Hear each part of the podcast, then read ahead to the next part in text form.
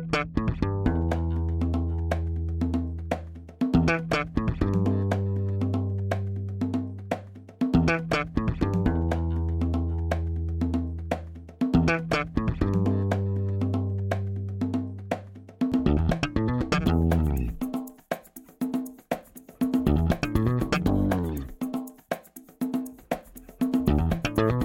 Este é o Tapa da Mão Invisível, podcast destinado àqueles que querem ouvir ideias que abalam sociedades e que não são ditas na mídia tradicional. Bem-vindo, Paulo Fux. Grande Júlio Santos de Mostardas, tudo certo? De Mostardas em Brasília. Em na, Brasília. Na chuvosa Brasília, pra acabar com esse negócio da seca de Brasília. Está chovendo, a grama está verde e os políticos estão produzindo leis. É, crimes continuam sendo cometidos à tua volta, é isso que quer dizer. Exato, aqui do lado de casa. Seja muito bem-vindo, Peter Turguniev. E aí, galera, tudo bem? Grande prazer estar aqui no podcast de vocês. Muito obrigado pelo convite aí do Paulo, do Júlio. Um prazer enorme falar com vocês aqui. Cara, muito obrigado por ter reservado um espaço na tua agenda para falar com a gente, porque a tua produtividade, como eu estava te falando antes, a tua produtividade é altíssima. Provavelmente, se tu atrasar um vídeo para os teus seguidores é por causa de nós. Desculpa aí, pessoal. Cara, da onde que vem esse teu sobrenome? Ah, olha só. Bom, vocês sabem, né? Peter Turgoniev é meu pseudônimo, né? Não é meu nome real. Foi o nome que eu escolhi porque, bom, eu gosto muito de um escritor russo chamado Ivan Turgenev.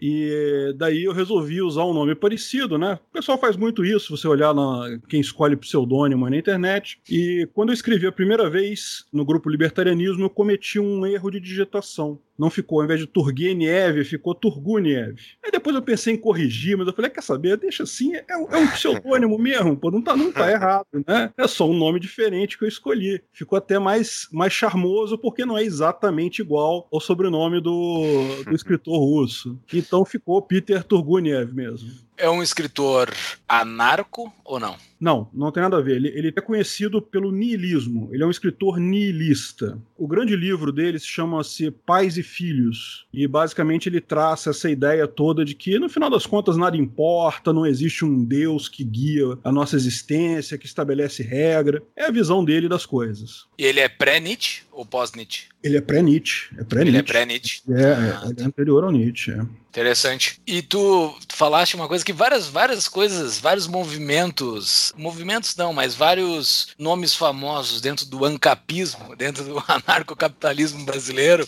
surgiram no grupo libertarianismo do Facebook. É o, é o grupo do Facebook. É verdade, é verdade. Tá aí uma coisa que eu e o Fux nós não fizemos muito, né, Fux? Nós deveríamos estar mais presentes lá no grupo do libertarianismo, né? Mas eu já estive é... antigamente e não estou mais. Esse não é aquele grupo que te dá câncer depois de um tempo? É, hoje em dia, hoje em dia, praticamente só tem socialista lá tentando é, então. convencer as pessoas a. Ah, mas de vez em quando, muito de vez em quando é verdade, rola um papo interessante lá, rola alguma thread interessante. O que mais tem lá é gente que não conhece, querendo tirar dúvida, e socialista querendo espinafrar a coisa. Quando eu posso, eu ajudo alguma coisa lá. Vocês veem que interessante, né? O liberalismo e libertarianismo brasileiro ele pode ser marcado por algumas fases de redes sociais, né? Começou no Orkut, com vários grupos, e desse grupo surgiu o Instituto Mises Brasil e depois o Instituto Rothbard.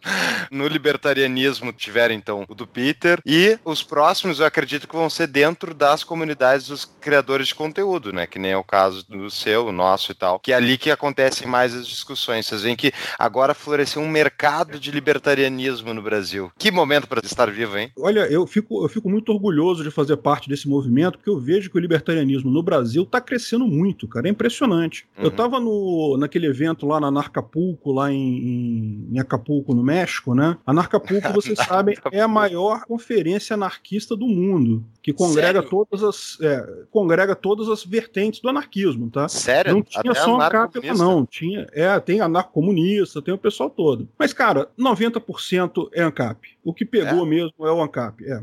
É uma maior parte. Mas o legal é que eu tava vendo lá, aí eu, em vários canais de, do pessoal que deu palestra lá, coisa e tal, muitos canais você entra, cara, o cara tem 20 mil inscritos, tem 30 mil inscritos, canais pequenos. Aqui no Brasil a gente tem o Rafael com 590 mil inscritos, com um canal enorme que ele pode dar, né, chega com um alcance fantástico. O nosso canal tá crescendo também, tem o, o Cogos, o, o Alexandre Porto, tem vários canais com força. Então, realmente, o nosso movimento, cara, é dos maiores do mundo, tá? Não tenha dúvida disso, não. O brasileiro, né?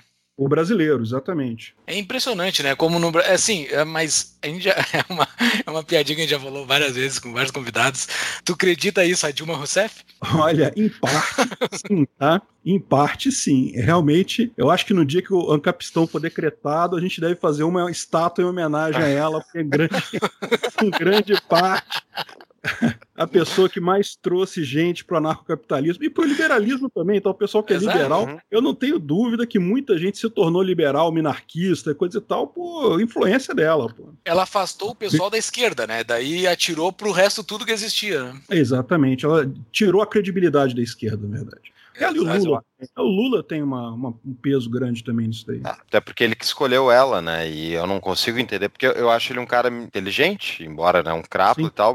E como é que ele me escolhe uma pessoa que não consegue falar uma porque frase com ele? quem escolher, cara. O corpo de ministros não, deles era a única que não, tinha envolvimento. Eu acho que não era com... não. Eu acho que era medo não? dele. Ele tinha medo de quem ele colocasse. Se ele colocasse uma pessoa esperta, ele não ia conseguir depois ele queria voltar depois. Então ele queria colocar alguém que fosse cupincha dele ali, mas que fosse fraquinho, justamente para ele poder voltar depois. Faz Só que sentido. não deu muito certo, né?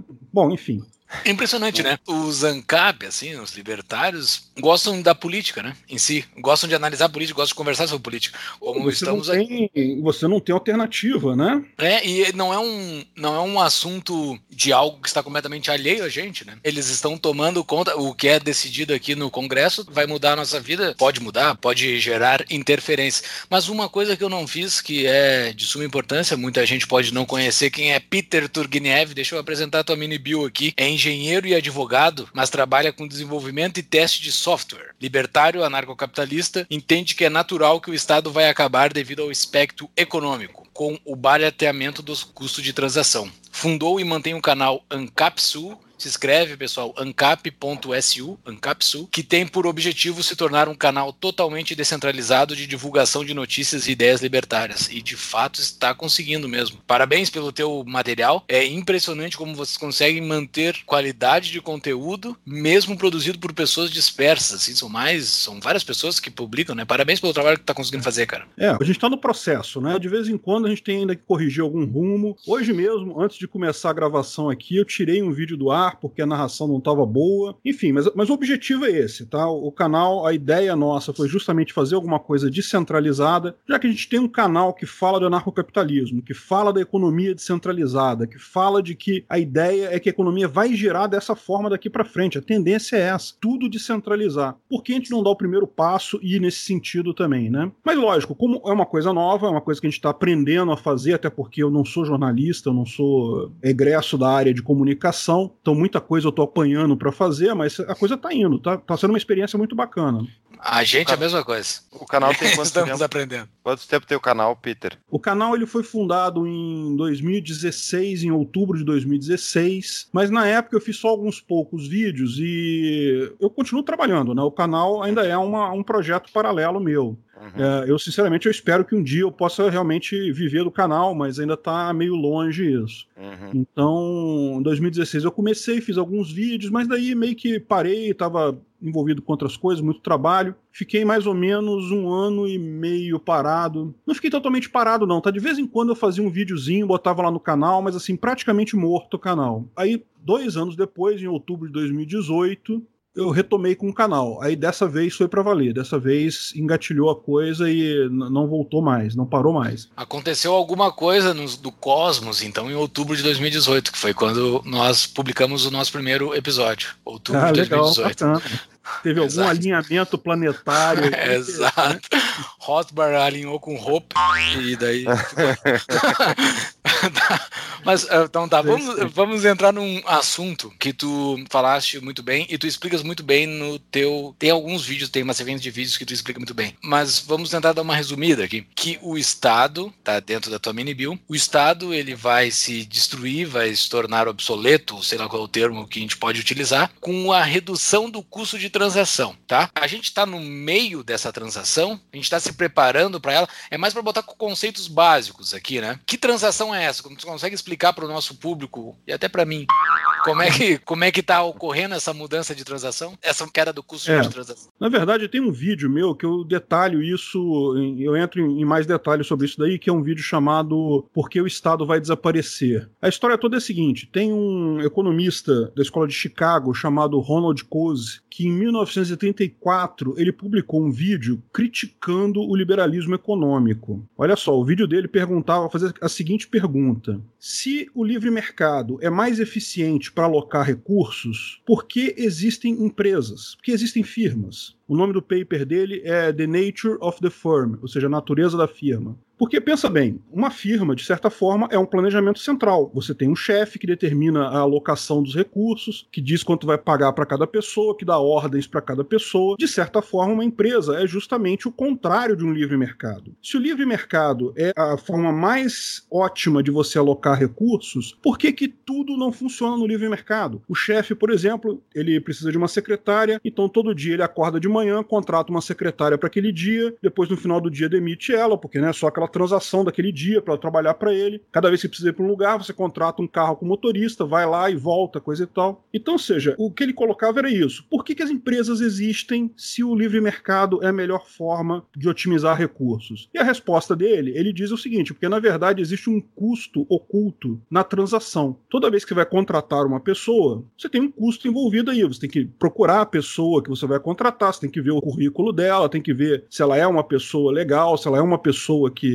né, pode fazer aquele serviço e coisa e tal, de forma que esse custo torna essa ação inviável. Você contratar uma secretária todo dia, ao invés de ter uma secretária contratada por um período maior. Então, ele, ele descreve, na verdade, três componentes do custo de transação. No vídeo eu explico em mais detalhe isso, mas tem vários componentes do custo de transação. E aí ele fala, então, na verdade, ou seja, você ter uma empresa faz sentido porque é o custo mais barato para aquela operação que você está fazendo, para aquelas transações que você está fazendo. Mas mas aí então, aí ele faz a pergunta ao contrário. Se é assim, por que, que então a sociedade não é um comunismo totalmente planejado? Ou seja, por que, que não existe uma só grande empresa em que todo mundo, que é o, seria o ideal do, uh, da União Soviética, lá do Stalin, né, que uma pessoa decide tudo e manda fazer tudo. E aí ele explica que também existe um outro custo que é chamado custo de administração. E aí ele desenvolve essa teoria lá e ele chega à conclusão de que, dependendo desses custos, você tem empresas menores, você tem a, a sociedade mais descentralizada, ou você tem empresas maiores, a sociedade mais compacta, né, ou mais hierarquizada, vamos dizer assim. E então, ou seja, isso ele escreveu em 1934, não é nenhuma novidade não, ele falava isso desde então, é um paper muito influente, tem muita gente que usa esse paper dele na área de economia desde então. E a questão toda é que já existe um debate desde a década de 70, 80, quando começou a informática, sobre qual seria o impacto da informática nesses custos de transação e de administração. E aí você tem gente que prega as duas coisas, que, ah, não, por um lado, a informática diminui o custo de transação, então favorece o livre mercado, de outro lado, ela favorece o custo de administração também, porque o governo também usa informática, ele fica mais eficiente com isso. Então, tem gente que acha as duas coisas, que a gente caminha para um comunistão, em que tudo seria hierarquizado e coisa e tal, e tem gente que acha que a gente vai para o livre mercado completo, ou seja, empresas pequenininhas, descentralizadas, cada um fazendo um pedacinho solto, né? A minha visão da coisa, o que eu coloquei no vídeo, e é o que eu penso, é que se você olhar o fato, a questão, um dos custos que ele descreve lá é o risco de transações de longo prazo versus risco de transações de curto prazo. E nesse caso, eu acho que para mim é claro, eu mostro lá, o risco cai muito para transações de curto prazo, ou seja, favorece muito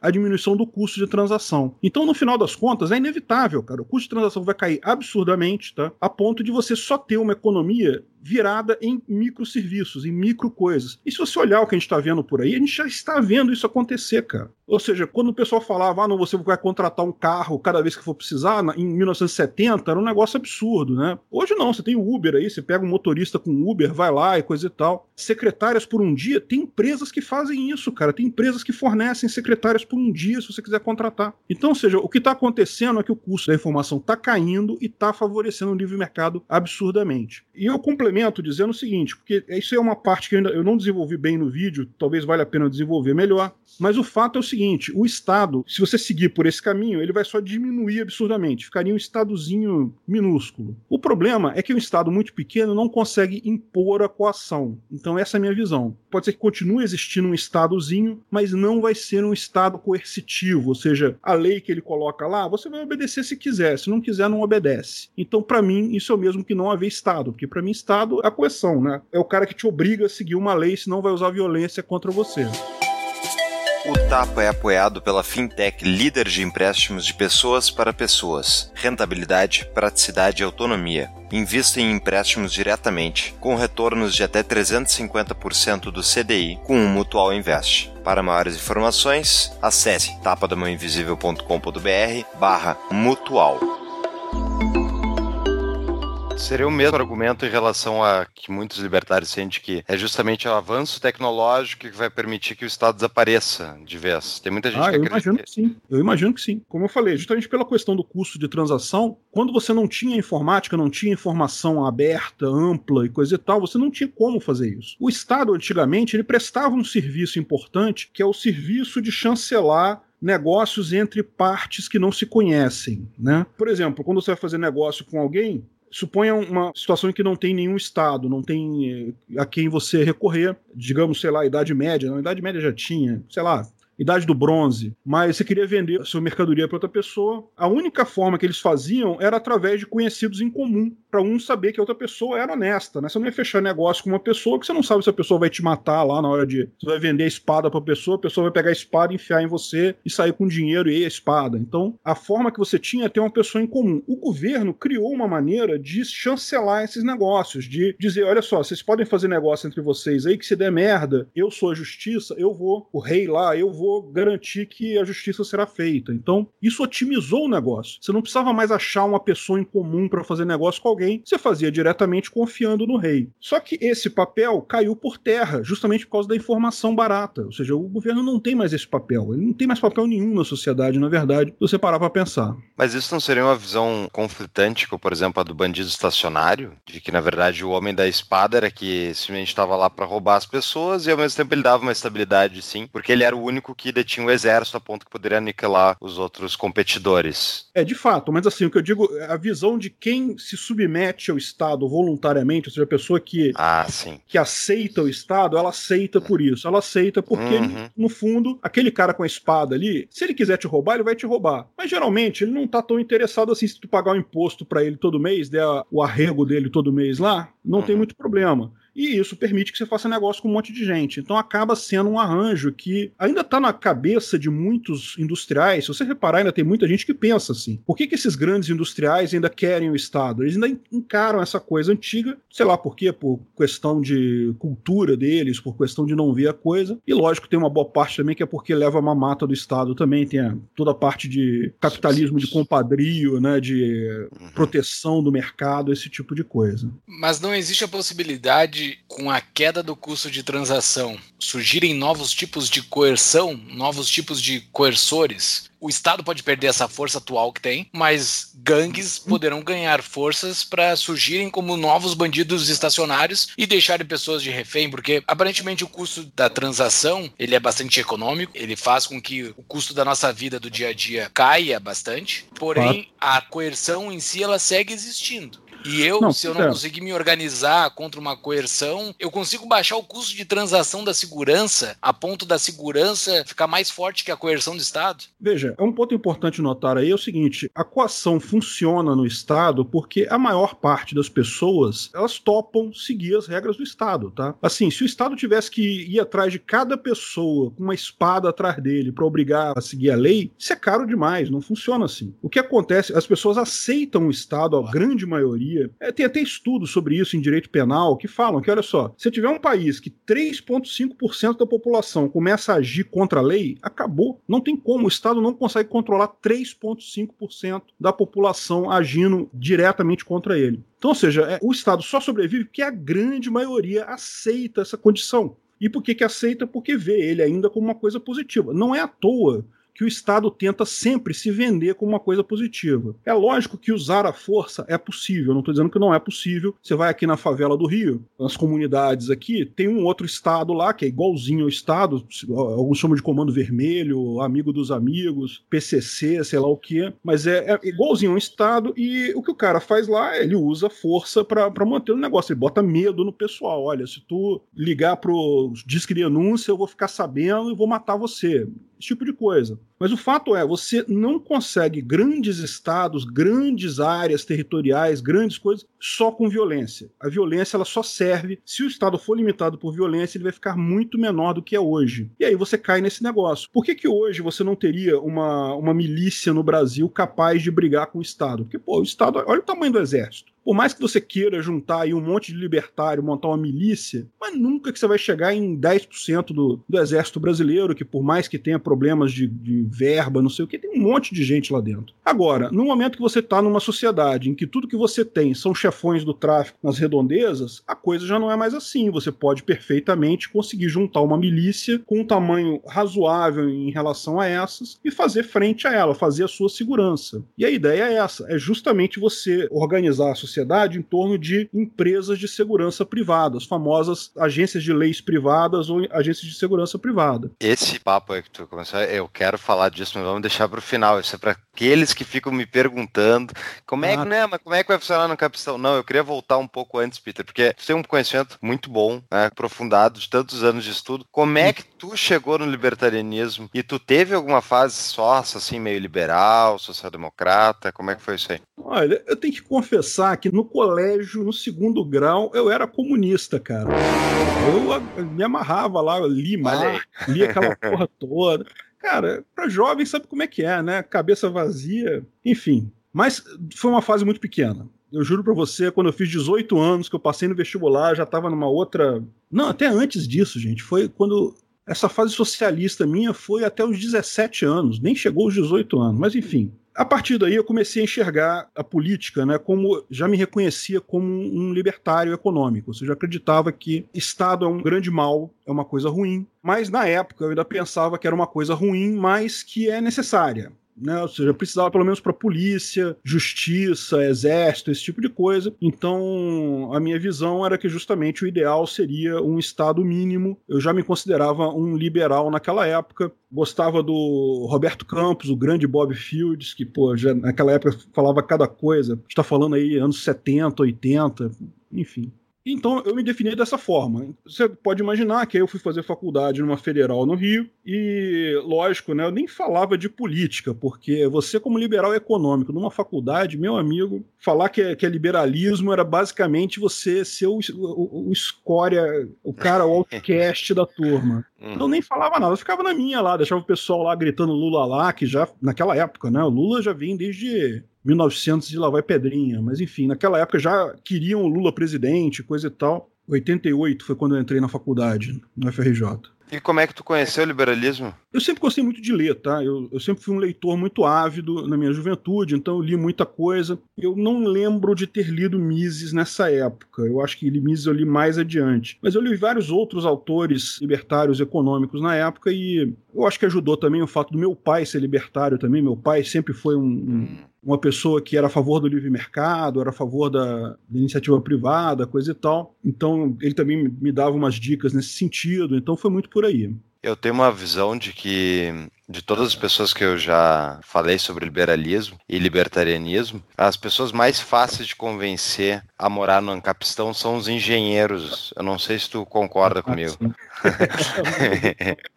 Olha, eu, eu, acho que engenheiros, qualquer pessoa da área de exatas, porque você acaba tendo uma, uma visão mais objetiva da, da vida, né, da, da sociedade, né? E eu vou te dizer um negócio, uma outra coisa que eu acho que é impressionante, que eu vejo, é como análise de sistemas, programação de computadores valores está influindo na forma como as pessoas veem o mundo. A gente não percebe isso, mas quando você faz programação, uma das coisas que você faz é realmente pegar um problema, simplificar ele, normalizar o problema, dividir ele em pedaços pequenininhos para entender a coisa mais fácil. E o que acaba acontecendo é que você vê muita gente aplicando isso. Eu acho que programador de computador também entra nessa, nessa lista sim, sim. de quem. Uhum. Lá no canal tem muita gente que trabalha com isso lá. Ou seja, essa, essa visão mais objetiva da coisa ajuda a pessoa a entender, né, a entrar no, no espírito do, do, liberalismo econômico e até do anarcocapitalismo também. Porque o anarcocapitalismo, a beleza da coisa é justamente que tudo se encaixa direitinho. Se você reparar a parte ética, a parte moral, aquilo se encaixa muito bem. É, eu concordo contigo. Mas então é, tu fizeste essa transição, então tu chegaste a participar do chamado movimento liberal, libertário, que o pessoal conhece. Porque antes eu aqui, eu sou de Porto Alegre, né? então Porto Alegre tinha o da Liberdade, estava falava sozinho praticamente por muitos anos. Tu fica no Rio? Fico no Rio, fico no Rio, principalmente. E, e, e então, como é que é um libertário, então, conviver com, com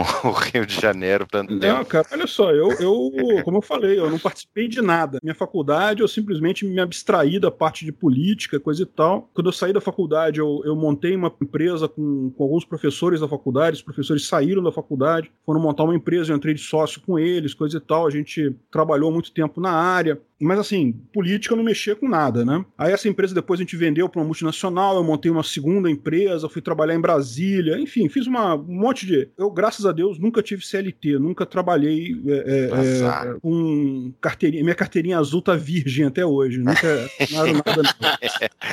Mas é sempre isso. É, abre uma empresa, abre um rolo, trabalha como autônomo. Hoje em dia eu tô autônomo, né? Não tem, não tem empresa, não tem nada. Eu tô trabalhando por minha conta. E daí, e... como é que tu entrou na, tipo, nesses grupos? Grupos liberais que tu falaste sobre o grupo do libertarianismo, como é que tu, como é que tu conheceu essa galera? Como é que tu, porque tu estava meio que autodidata, sozinho numa bolha, sozinho, trabalhando, baixando a cabeça. Exatamente, ignorando totalmente a parte política. Como é que tu saiu desse eu e se tornou isto que tu é hoje? Graças à mamãe, mamãe Dilma. Da porta para dentro, a mãe, ela é essencial da porta para fora, os dois são muito importantes.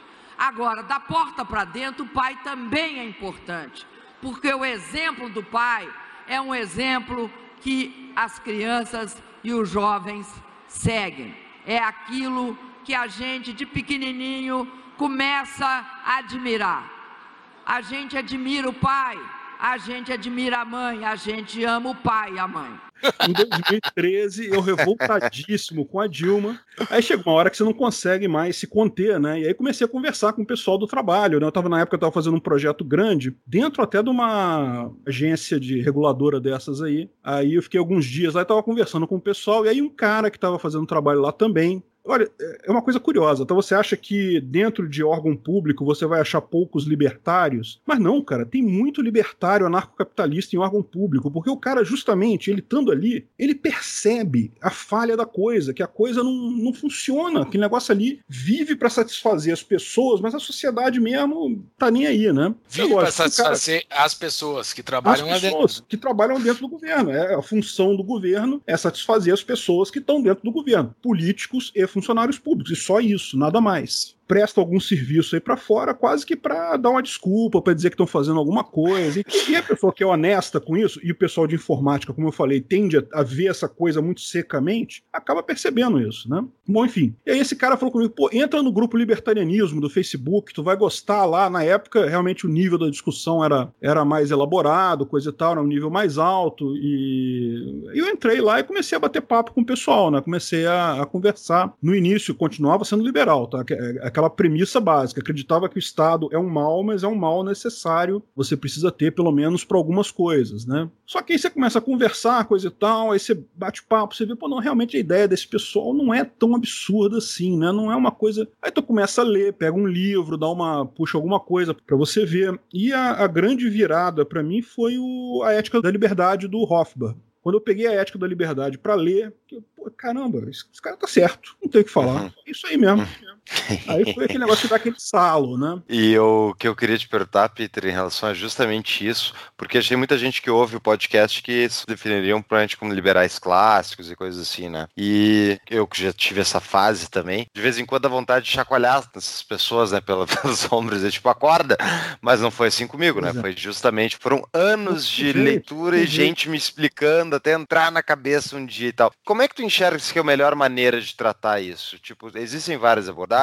Como é que tu convence uma pessoa do óbvio lulante que é o Estado é baseado na coerção, no crime, na violência e que logo isso não é algo positivo? Olha, eu, eu, sinceramente acho que ninguém convence ninguém. As pessoas se convencem de algo. O máximo que a gente pode fazer é fornecer as informações quando necessário e também não ser um babaca, não, não ficar enchendo o saco da pessoa, não ficar é, é, isso, você ficar em cima da pessoa, ah, quero convencer fulano a virar libertário. E é receita para não dar certo. Cara, a pessoa vai se convencer sozinha. Ponto. Ou então não vai se convencer, não tem jeito. Essas coisas é. O que você pode fazer é justamente ajudar, dar, dar ideia, falar esse negócio. Uma dica que eu falo, que eu, eu vi isso num canal lá, lá das gringas. Eu tô, tô, tentando lembrar qual foi o vídeo que eu vi isso. Mas o cara falava uma coisa muito interessante. Uma forma legal de você convencer as pessoas é quando a pessoa falar alguma coisa libertária, você lembrar ela, cutucar ela. Ó, oh, tá vendo que você falou e é altamente libertária, tá? Isso aí, ó, você tá, tá ah. No dia que o, o, seu pai, o seu tio, o seu amigo fala, putz, negócio de imposto, caraca, que absurdo pagar esse troço aqui. Aí, libertário é um cap. Ele...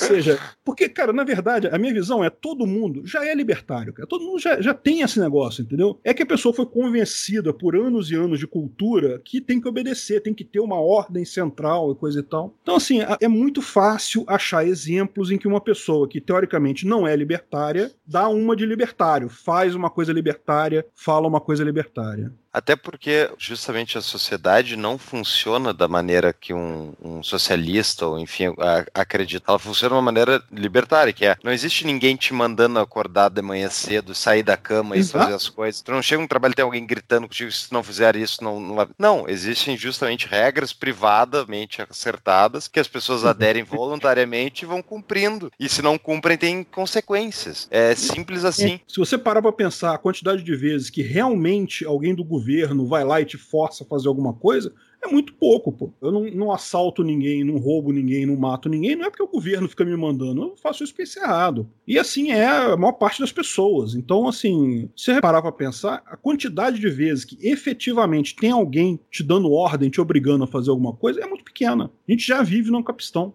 É Principalmente no Brasil, né? Principalmente no Brasil. A gente falou nos episódios atrás aqui que a maconha liberada só falta avisar aqui o pessoal do Congresso, né? Porque eles eles só não assinaram a leizinha ali.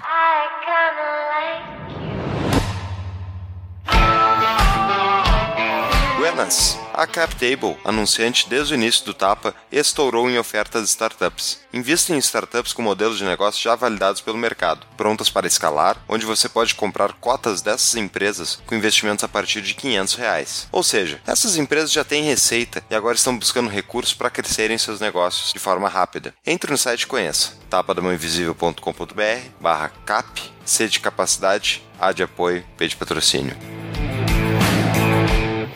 Cara, existe alguma forma da gente estabelecer, porque assim, quando a gente conhece uma pessoa que é liberal e quer testar um libertário, ela chega fazendo quem vai construir as estradas e os pobres vão morrer de fome, essas coisas assim, são perguntas que dá para fazer um episódio para cada pergunta, né? Basicamente, tu tem um vídeo para cada pergunta dessa. Eu tenho um vídeo para cada pergunta. Né?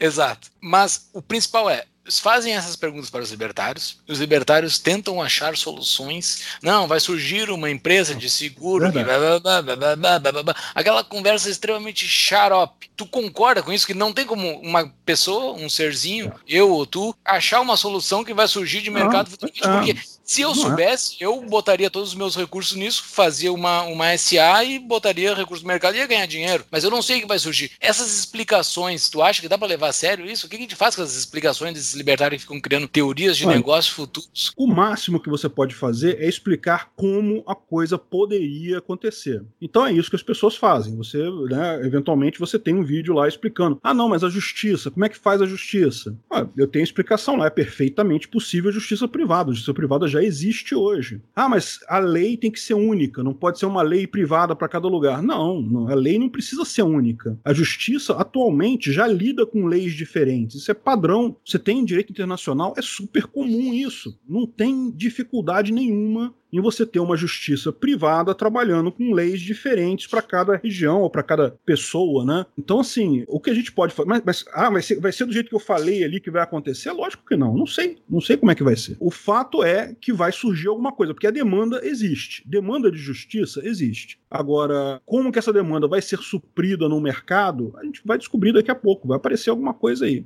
Quanto a você falar assim, ah, mas se eu tivesse grana eu investir, cara, eu tinha tanta vontade de investir num monte de coisa, porque eu acho que, cara, vai sair coisa daí que vai realmente dar, dar um negócio legal. E para investir ganhar dinheiro, tem que investir enquanto não é o padrão, porque no, Exato. Uhum. depois que virou Uber, que todo mundo já tá usando aquela solução, aí não, aí não tem mais, cara. Aí, aí quem investiu uhum. no Uber ganhou dinheiro, você ficou. Ainda dá para fazer, talvez o 99 foi um outro investimento que fizeram aí, coisa e tal, dá para fazer ainda alguma coisa, mas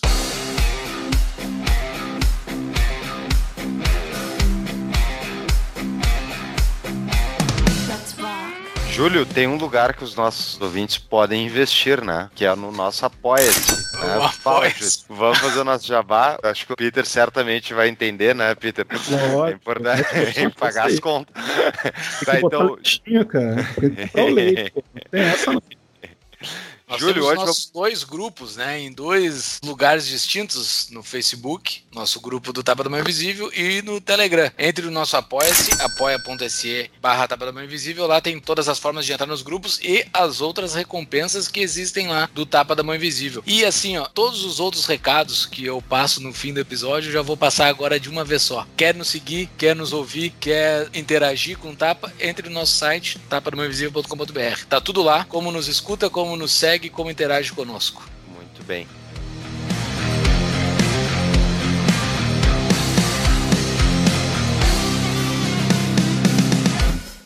Peter, então vamos fazer um bate-bola rápido, então, de conceitos básicos, porque eu quero depois, eu quero encher o saco dos liberais agora na parte final do, do nosso episódio, tá? Se então, é que então, eles ouviram até aqui.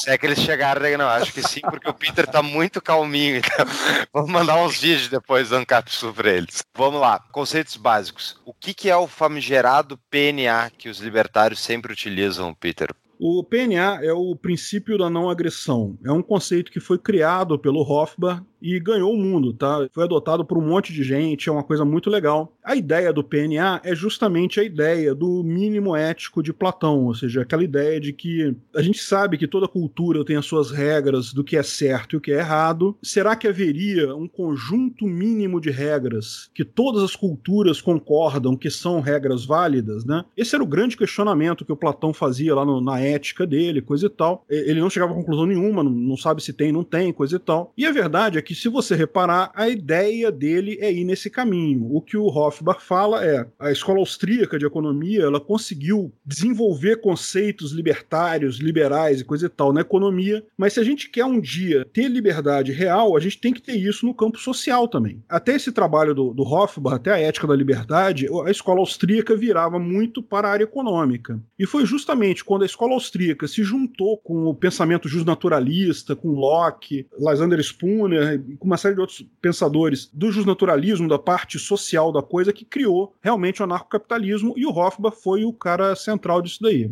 O que é o justnaturalismo? O justnaturalismo é uma corrente jurídica que diz o seguinte, né? Desde a da época que as pessoas começaram a pensar sobre direito, né? O que, que é direito? Você todo mundo concorda que você tem regras para viver em sociedade. Você precisa ter algumas regras. Você não pode viver de qualquer jeito. Todo mundo concorda isso. A questão é o que, que determina essas regras? E uh, a primeira visão era: olha só, todo mundo sabe as regras. A gente sabe, a gente convive, a gente forma entre a gente mesmo ao conversar as regras. Sempre foi assim na história da humanidade. Até que chegou um determinado ponto que. Mas, mas tem um problema nessas regras, porque é, como é que você define o limite daquilo ali? Então você fala, por exemplo, ah, não posso roubar de alguém. Ah, mas o cara abandonou, deixou jogado ali, não estava usando mais, eu fui lá e peguei. Isso é roubo ou não é roubo? Isso é uma coisa que já começa a ficar na, no limite do que, que é roubar, o que, que não é roubar. Aí o que, que aconteceu? Os positivistas falaram o seguinte: olha só, só tem um jeito de vocês resolver esse problema escrever essas regras direitinho, de uma forma, juntar um grupo de especialistas, um grupo de pessoas aí que sábias, né, um, um rei, né, na época era muito ligado à religião isso no início, depois é, virou o Congresso em última análise. Essas pessoas vão fazer redigir essas regras direitinho para garantir que isso está certo.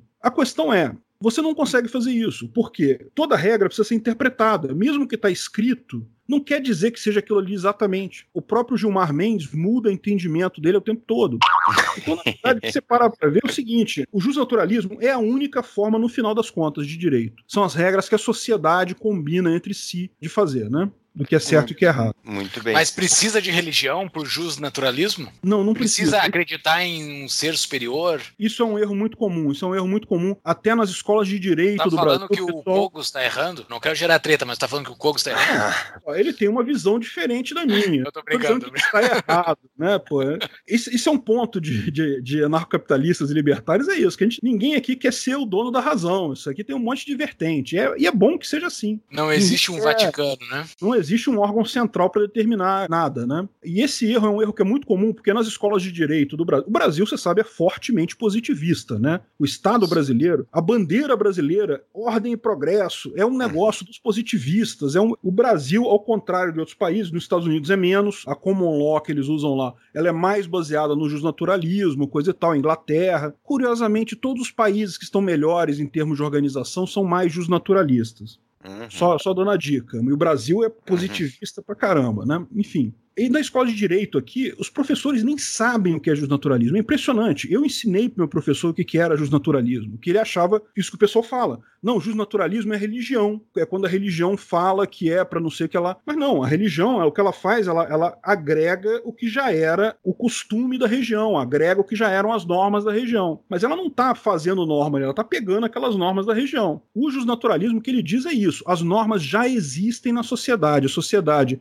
sozinha gera as normas. Como ela gera isso, se é pela religião, se é conversando, não interessa, mas que as regras estão lá, elas estão. E dá para se chegar assim, pela lógica que o Rothbard chegou, que todas essas regras no frigir, elas sempre trancam no PNA ou não? Elas. É, o conceito... próprio tributo já passa por cima do PNA. Mas assim, o PNA ele acaba sendo. Tu consegue tirar dentro do arcabouço jurídico de vários, de vários países tu chegar numa conclusão de que o PNA ele é comum a todos os seres humanos? Olha, você pode fazer esse exercício, tá? O que o Hofbauer fez foi um exercício. Ele falou: olha só, olhando as várias legislações e regras do mundo todo, você pode deduzir mais ou menos esse conjuntinho de regras aqui. Agora, isso quer dizer que não exista nenhuma cultura que não vá contra o PNA? Não, pode existir. Entendeu? A visão dele foi essa, ele partiu dessa ideia. Agora, o curioso é que aí, anos mais tarde, veio o Hoppe, né? Que é o Hans Hermann Hoppe, que derivou um conjunto de regras muito parecido com o PNA através da ética argumentativa. A dedução do Hoppe é muito lógica, ela é uma dedução lógica clara, diferente do Hofbauer. O Hofbauer ele seguiu a ideia do justnaturalismo para obter esse conjunto mínimo, mas você vai falar, mas se outra pessoa fizer isso de outra forma, vai chegar talvez uma coisa diferente? Pode chegar, entendeu? Não é, não há garantia de que aquilo ali seja uma coisa absoluta, imutável, né?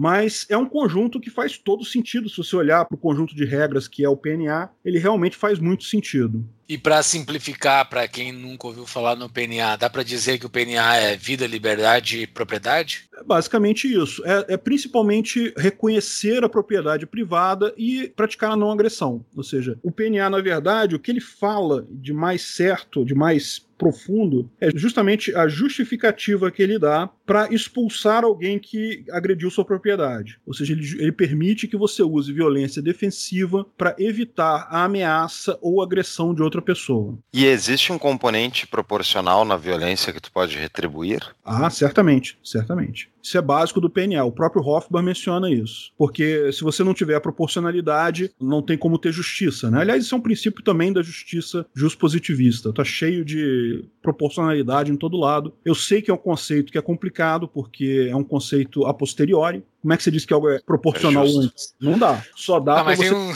consenso depois. Mas, mas, tem uns memes muito bons sobre a, a, proporção do PNA. Passa o carinha caminhando na frente da tua casa, ele, ele solta um cuspe no teu pátio, tu chega com uma bazuca e mata ele. What, what, what? É, é, muito divertido isso. Eu... Mas, Fux, tu deixou uma coisinha pro fim, né? Eu acho que a gente.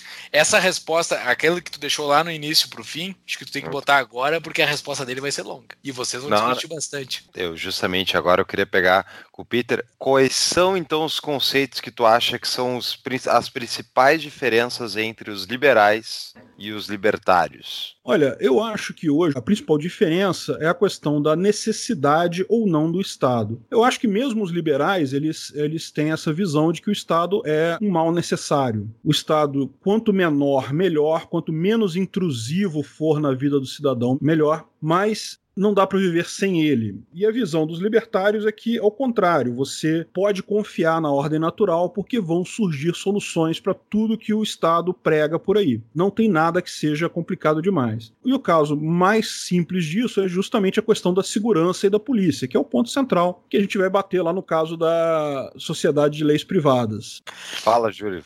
Antes de vocês entrarem nesse assunto, só um questionamento. Tu acha, tu na tua visão libertária e falando sobre liberais, tu acha que a equipe do Paulo Guedes está fazendo alguma coisa de bom? Isso que eles estão fazendo, é bom ou não é bom? Olha, é melhor que o Manteiga. Estão fazendo melhor do que o Manteiga. Estão querendo, buscando privatizações, estão buscando desregulamentação. Aquele estatuto do, da liberdade da, da empresa, eu acho que foi um negócio legal. É uma coisa que vai demorar tempo até ser assimilado na cultura brasileira, mas foi uma coisa importante. Então, assim, se você comparar com um ministro socialista, ele está fazendo um bom trabalho trabalho. Eu acho que tá tímido, tá? Mas. Mas é, é melhor que um trotskista lá no lugar pois deles. É. Tu tens essa, essa, essa visão, porque alguns libertários têm, não, eu prefiro que esteja um trotskista lá que o Estado se implode de uma forma mais rápida. Porque é, esses caras não estão dando uma sobrevida pro Estado, deixando o Estado mais eficiente, que tem alguns libertários que defendem isso, né? É, em tese sim, em tese sim. Como a gente falou, né? A Dilma foi ótima para formar libertários. A coisa estando ruim é muito bom para ganhar apoio pro nosso lado. A questão que eu vejo toda é a seguinte: tem um grande número de pessoas que quer você queira, quer não, vão ter uma dificuldade grande nessa transição entre o Estado e o Ancapistão. Por exemplo, imagina no dia que o Estado não conseguir mais pagar a aposentadoria. Porque esse dia vai acontecer, vocês podem ter certeza. Você pode discutir se vai ser daqui a 10 anos, daqui a 20 anos daqui a 30 anos, mas que vai chegar um dia que o Estado simplesmente não vai estar tá mais pagando a aposentadoria, você pode ter certeza que vai. E vai ter um monte de gente que, se isso acontecer agora, rápido, vai ter muita gente despreparada, muita gente desprevenida para isso eu preferia que o Estado fosse enfraquecendo com o tempo. O libertarianismo, a gente vai mostrando as coisas, vai mostrando a verdade, e as pessoas vão migrando naturalmente, até com a questão da, da renovação cultural. Né? As pessoas mais velhas têm dificuldades em, em, encarar a vida de uma forma diferente. Né? Então, assim, eu imagino que passando um tempo, isso seria melhor. Eu não gostaria, é, chega a ser curioso falar isso, né? que o Estado caísse agora pela situação ruim que isso levaria para a população. Eu preferia uma transição mais gradual. O que não quer dizer que eu justifique que o Estado. Não, acho que é, é totalmente é, é, é, inválido.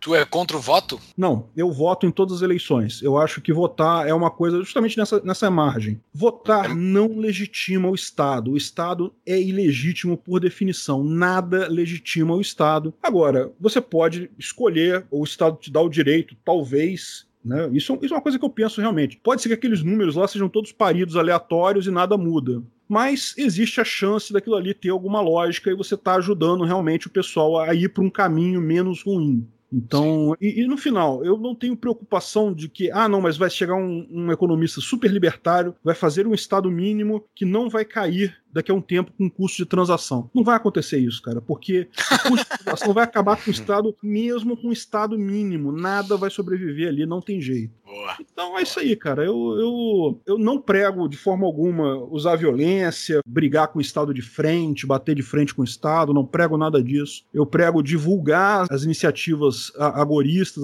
as iniciativas anti-estatais e seguir em frente, divulgar a ideia que eu acho que a gente vai chegar lá de qualquer jeito. Mas vamos lá então, uh, voltar um conceito antes de a gente ir para a parte final das perguntas, que é o Estado, ele é ilegítimo por natureza, por causa que ele é baseado na violência, basicamente. Exatamente. Tá. Mas ao mesmo tempo, as pessoas validam a existência do Estado, por aquelas razões que tu mesmo comentaste no início. De alguma maneira ou outra, elas demandam o Estado. Então, algumas eu, pessoas.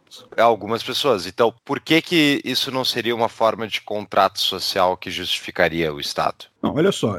Essa expressão contrato social é uma brincadeira dos estatistas que justamente quer, quer dar força de um contrato a uma coisa que não é. Porque, veja bem, não existe contrato implícito sem uma ordem superior. Isso é, é eu estou falando de teoria de contratos, tá? Isso é, é, é, matéria de direito. Isso aí tem, uhum. Uhum. Teoria dos contratos é uma área do direito grande, tem um monte de teorias atrás disso, e é uma área que é muito jusnatural. Por quê? Porque você pode imaginar, contratos aqui no Brasil são basicamente a mesma coisa que contratos nos Estados Unidos, ou na Europa, não sei o que lá. O básico da coisa é sempre o mesmo. Você vai ter um acordo em que você vai ter obrigações de uma parte, obrigações da outra parte, e assinatura, ou o que é mais importante, o consentimento de ambas as partes sobre aquilo. Então, o central de um contrato, a coisa mais importante de um contrato é estar especificado especificado o que cada pessoa vai fazer e o aceite de livre espontânea vontade das pessoas. Não existe contrato social porque ninguém deu aceite nesse troço. Não, não, não basta você aceitar por dizer assim, ficar vivendo naquilo não é um aceite explícito daquelas regras. Você só aceita se você explicitamente aceita aquelas regras. Então, assim, essa história de contrato social é uma balela completa, não faz sentido nenhum. Aliás, diga-se de passagem, a ideia original do Rousseau é que seria um contrato efetivamente aceito, tá? O contrato social original do Rousseau ia requerer que todo mundo fosse lá e desse o chamegão lá na, na Constituição brasileira. Chamaram vocês para assinar a Constituição lá? A mim não chamaram o Lysander Spooner falava isso, né, de que se tu considerasse a escrita da Constituição como um gigantesco contrato social, que ele já não achava que fosse o caso, mas ainda assim, então ele falava, então cada geração tem que vir e fazer sua nova Constituição, porque senão tu simplesmente nasceu em um conjunto de regras que tu não opinou em nada. Exatamente, tá? exatamente. Não, e outra coisa também, porque por definição o contrato tem que ter cláusula de saída. Contrato sem cláusula de saída é escravidão. É não verdade. pode ter, tem que ter uma forma de você sair daquele contrato. E aí, como é que eu falo para desassina aí, por favor. Não quero mais essa Constituição brasileira, não. Quero outra coisa agora. Não tem Caramba. isso. Não é contrato, é um papel rabiscado por parasita lá em Brasília. Juntaram 500 pessoas da pior espécie lá em Brasília em 88. O pessoal rabiscou um monte de coisa lá e agora ah, virou um contrato. Como assim, porra? tá, então vamos falar então dessa parte final aí que é numa sociedade libertária. Direito. Como é que funcionariam sem os. Imagina a gente viver sem o judiciário brasileiro Peter. Será que é possível um sistema melhor que isso? eu não consigo imaginar. Pô, cara, assim, chega a, ser, chega a ser engraçado, porque o judiciário brasileiro é a coisa mais ineficiente do é, mundo. Inacreditável. Enfim, mas como eu estava falando, cara, a ideia é a seguinte: justiça é uma demanda do povo. Você tem demanda desse tipo. Você tá numa, na sua casa, seu vizinho começa a fazer barulho, você quer ter uma forma de resolver esse problema, estabelecer um horário com ele, alguma coisa assim. Mas veja, hoje o que, que você pode fazer? O que muita gente faz? chama a polícia ou faz denúncia no judiciário, entra com ação na justiça. No final, resolve alguma coisa? Não resolve. Só consegue comprar briga com seu vizinho, não resolve coisa nenhuma. Mas de que forma você pode resolver isso? Através de empresas de segurança privada. Empresas de segurança privada podem fazer esse tipo de coisa. Você fazer acordos, por exemplo, você contrata uma empresa que vende uma determinada lei, ela já tem um contrato, aí sim é um contrato, porque você vai assinar aquele contrato, você vai contratar aquela empresa, e aí ela tem uma série de regras. E você pode escolher a lei que você achar mais conveniente para você. Ah, não, o horário de barulho é de tal hora a tal hora, a pena para quem estuprar a criancinha é não sei quantos anos de cadeia, ou é multa de não sei o que lá, ou é pena de morte, ou o que for. Você assina aquele contrato. Agora lembra, você tá assinando aquilo ali, aquilo vale para você. Você tá assinando aquele troço ali. Então se amanhã você quebrar aquela regra, aquilo vai, vai ser aplicado a você também. E se é... o teu vizinho não assina? Você vai entrar na justiça, vai, vai acionar a sua empresa para fazer ele obedecer aquela lei. Ele pode ter uma lei de outra empresa. Se ele tiver uma outra empresa, a sua empresa vai entrar em contato com a empresa dele e vai fazer essa negociação toda para ter uma forma de acordo. Vai chegar num acordo para chegar na paz nisso daí. Por que, que isso é melhor do que chamar a carrocinha da justiça, chamar o policial ou chamar a justiça brasileira? Porque nesse caso você é um cliente. Os caras querem resolver o problema e querem resolver o problema com o mínimo de violência possível, porque é o mais barato para eles e que agrega valor no final das contas. A justiça brasileira, eles não estão nem aí, cara. Eles só estão preocupados com quando é que eles vão aposentar o dissídio do ano, não sei o que lá. Eles não estão nem aí para realmente prestar um serviço decente para quem tá lá no final das contas. Então, ou seja, o que vai acontecer? Você vai ter uma ou mais empresas de segurança numa área, você escolhe a melhor delas e aí as empresas atuam entre si para fazer esse tipo de coisa, para coordenar a segurança, a justiça. Mas e se uma das partes não tem essa empresa, então, que vai estar interessado? Porque esse argumento das empresas né, entrarem em um acordo é a mesma questão do seguro de carro, né? As seguradoras de carro. Se tu tem um acidente com outra isso, pessoa. É. Exato, outra pessoa tem um outro seguro, elas não ficam se processando, elas têm uma câmara de conciliação onde elas vão resolver quem é que tem que pagar o quê. Né? É Agora, se tu tem uma empresa e do outro lado, que é defendendo uma parte, e o outro lado não tem, o que que acontece daí? a mesma coisa que acontece na, na justiça com o cara. Essa empresa, ela tem segurança, ela vai lá falar com o cara, olha só, vamos resolver esse troço pelo bem ou pelo mal vamos decidir isso daí, como é que a gente vai resolver esse problema. E pô, vai, vai, se o cara não topar nada, vai ter problema para ele. A empresa pode usar violência porque tá lá no contrato dela. Dentro o, da proporção. Dentro da proporção da, da, agressão que foi sofrida e coisa e tal. Você não precisa se preocupar com isso, você passou a bola para a empresa. A empresa tem interesse em usar violência demais? Lógico que não, porque para eles também é prejuízo isso. Expõe o teu cliente para uma retaliação. Exatamente. Então, ou seja, eles querem fazer resolver a coisa, mas eles têm como. Eu imagino que a ideia é que teria também tribunais privados avulsos, digamos assim, não ligados necessariamente a empresas de segurança. Então, as pessoas que não têm nenhuma empresa de segurança poderiam ser acionadas nessas câmaras privadas, tá? Mas, de novo, cai naquela coisa que a gente falou. Ah, você sabe que vai ser assim? Não, não sei. Isso aí o mercado vai resolver como é que vai ser esse tipo de coisa, tá? Existe uma outra possibilidade também que é, é, não é impossível de acontecer em grandes monopólios nessa área. Você tem uma área, uma grande empresa que monopoliza praticamente um país inteiro. Não é impossível. Desde que seja um contrato voluntário, não há problema nenhum, porque a qualquer momento você pode denunciar aquele contrato, pode sair de lá. Né? Nós falamos português, estamos no Brasil, é fácil explicar isso para um brasileiro. Né? Deve ser terrível os libertários americanos, porque a justiça deles lá funciona um pouco melhor que a nossa, né? Os os negócios, esses negócios pequenos do dia a dia se resolvem muito rápido. Os tribunais, para tu resolver coisas de trânsito, é tudo muito rapidinho lá, né? E aqui é fácil de tu explicar que tu deixa. Ah, eu quero, eu quero que o padeiro resolva, vai ser melhor do que levar pra justiça. Pois é. Não, aqui no Brasil, na prática, já acontece isso. É muito melhor você tentar negociar alguma coisa, botar a empresa no reclame aqui, do que você efetivamente entrar Exato. na justiça. É uma dor de cabeça sem tamanho aquilo lá. O que eu gosto é que quando a gente fala desses exemplos e tal, os caras falam, não, mas daí essa empresa vai ter todas as armas e daí ela vai poder simplesmente se tornar o Estado. E daí tu vai ter tudo de novo. Sim, exato. No pior dos casos, vira o que já temos. É então qual é o problema, entendeu? Mas lembra, essa empresa ela tem um concorrente, ela tem uma outra empresa concorrente também. Mesmo que seja um monopólio, sei lá, um Google da vida, mas tem lá o DuckDuckGo, tem o Yahoo. Ou seja, se ele começar a fazer merda, você vai partir para outra, não vai ficar naquilo ali, né? Então. Mas ele vai ter uma força que é bem dispersa, assim, né? Ele não vai ter uma força concentrada dentro de um território, né? Como tá todo mundo com contratos individualizados, tu vai ter que invadir casa a casa. Vai ser um negócio bem oneroso para ele, né? Tá todo mundo armado. E vai estar tá todo mundo armado, é, vai ser uma coisa é, difícil. É, olha só, como eu disse, ninguém sabe exatamente como vai ser a coisa. Se alguém falar para você que sabe que vai ser assim, não é. Isso é uma forma da coisa. Essa ideia da, da sociedade de leis privadas é uma ideia que tá naquele livro Man, Society and the State, do Hans Hermann Hoppe. Ele desenvolveu essa ideia toda lá no, no livro dele. Tem também no Machinery of Freedom, do Friedman, né? Tem também a ideia de empresas ah, de segurança concorrentes, acredito okay. eu. Mas eu acho que a gente fez bem a trajetória, assim, né? Do porque o Estado, depois o liberalismo e agora um pouco uma dose de libertarianismo. Eu tirei minhas dúvidas, Júlio. O que, que tu acha? Eu tirei as minhas também, fiquei com várias outras. Vamos é um trabalhar processo. em outros episódios. Vamos trabalhar é. em outros episódios. Vamos ouvir um pouco mais o canal do Peter, que é muito bom. Peter, quer fazer o teu jabá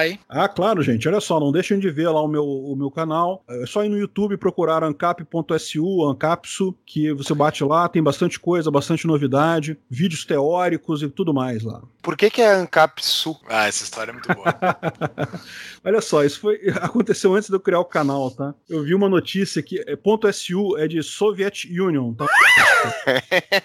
Quando a internet foi inventada lá nos anos 1980, já tinha um comitê de o pessoal que reunia para fazer os domínios, né? E aí designaram o domínio ponto .br ia ser o Brasil, ponto não sei que lá vai ser não sei que lá, e botaram o ponto .su para a União Soviética. Só que isso foi em 1980 e poucos, e aí em 1989, na verdade foi 91, né? Ela caiu, né? Desabou a União Soviética, deixou de existir. Então nunca foi usado, porque em 1900 e pouquinho nem tinha ainda, a internet era, era muito teórica ainda a coisa, não tinha na prática, né? A União Soviética caiu antes disso. Aí quando foi 2014 ou 2015, agora eu não lembro direito, direito, mas a Rússia, um provedor da Rússia, relembrou dessa história e resolveu oferecer de novo o sufixo .su. E aí eu vi isso por um acaso, assim, num, site que eu tava indo, eu falei, pô, vou comprar um, um domínio, Domínio .su. soviético.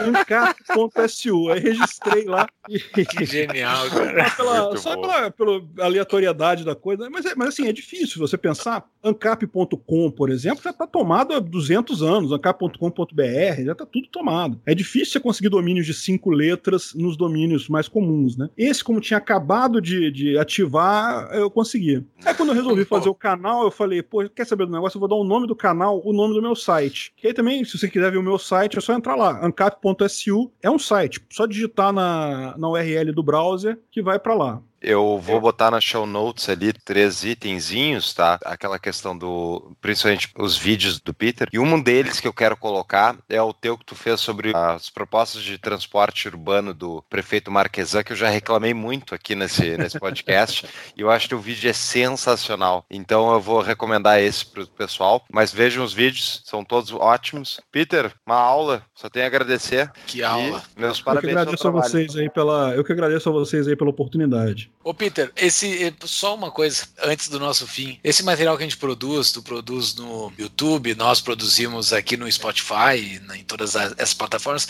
provavelmente vão ficar disponíveis pela eternidade. Que ano vai deixar de existir o Estado? Para um cara que vai nos ouvir daqui a 100 anos, 200 anos. Meu chute é Vai lá, 2040.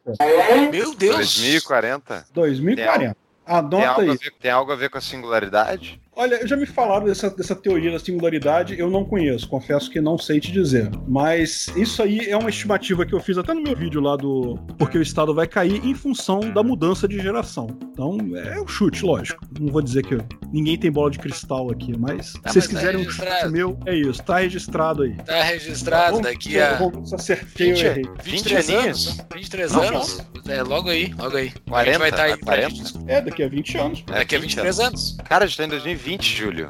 Ah, eu tô vendo 17 aqui. Drogado. Onde é que tu saiu? O cara esqueceu três anos.